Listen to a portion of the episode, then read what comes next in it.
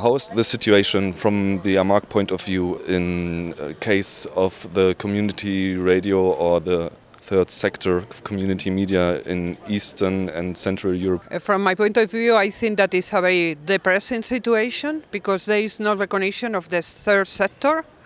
When that recognition is granted, for example, in the Hungarian case, we can see that the regulation and the legislation is very uh, strict in some ways. What I have learned today is since that community media is now even social media, which is really something very annoying, and they are happy to give licenses away, but then uh, they impose a lot of restrictions that really what they are doing is killing the real community radio because they are not recognizing that the sector doesn't have the resources really to comply with regulations that are imposed on them in relation to editorial control, what kind of information have to be broadcast, information that have to go back to the regulatory authority.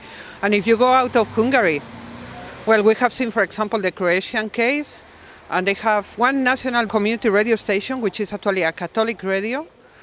They have then uh, two student radios based in universities they have one radio that broadcasts on health issues, and they have one radio in a primary school, and then they have three other radio stations which uh, the license is held by one organization, which is Radio Maria.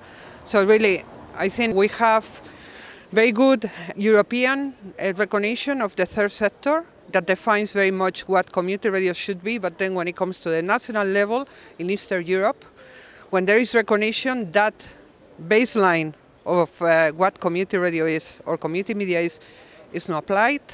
And then you have the cases of community radios that are in, for example, in Romania, but they have to operate under a commercial license because there is no opportunity for them to really apply for a license. So I think it's really bad. It's really sad. And it's very frustrating that once that you have a good legislation, like in Hungary, now the new government comes in, passes a new legislation, and we are in the same situation that we were 25 years ago. And we are talking about the same issues that we were talking 25 years ago. There's uh, many worse uh, developments. Is there something going on in a positive way you are recognizing? Yeah, I think that actually this is mostly thanks to the work of community media uh, activists and also networks that uh, now they have opened two consultations, one in Poland and one in the Czech Republic about the recognition and uh, also the inclusion in the legislation of the third sector of community media. The only thing is obviously we are at the very early stages, okay, and we are hopeful and we have exchanges as AMARC with the regulators and we even presented uh, our own proposal Uh, to the Polish regulator to, for the public consultation. We have to see how that is then reflected on the legislation that have to be produced by the parliament, passed by the parliament, and then what happened with the regulation, because even if you get a good legislation, then the rules may be not as good as the legislation are, is. So we have to see, but we are hopeful. And if you take this, how would you describe the idea and the aim of this AMARC conference, which is situated in, let's call it Eastern Europe, it's central, but Eastern Europe? We decided to have the conference in Budapest to denounce the situation of community media in Hungary to denounce the new legislation that it was even criticized at high level by the European Commission President, uh, Mr. Barroso, who said he was going to keep a very close eye on this broadcasting legislation because he felt it affected the, the basic freedom of expression of the citizens.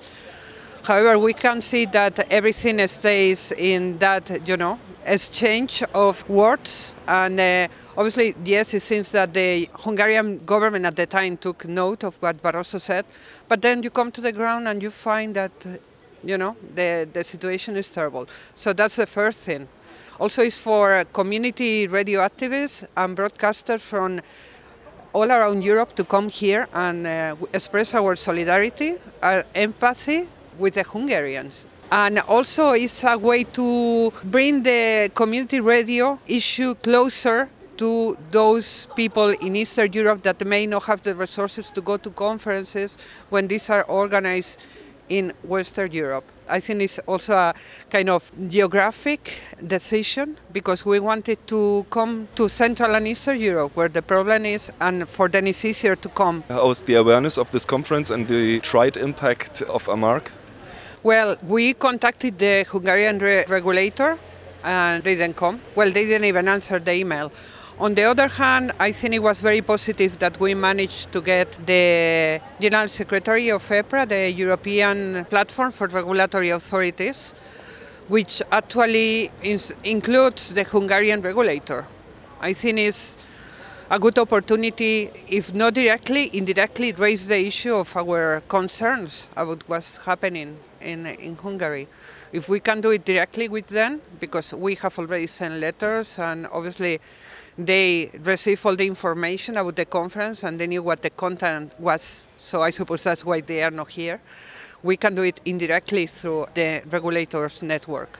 And the last question for this moment is what is the perfect community radio world in your point of view? What is the farthest aim for us?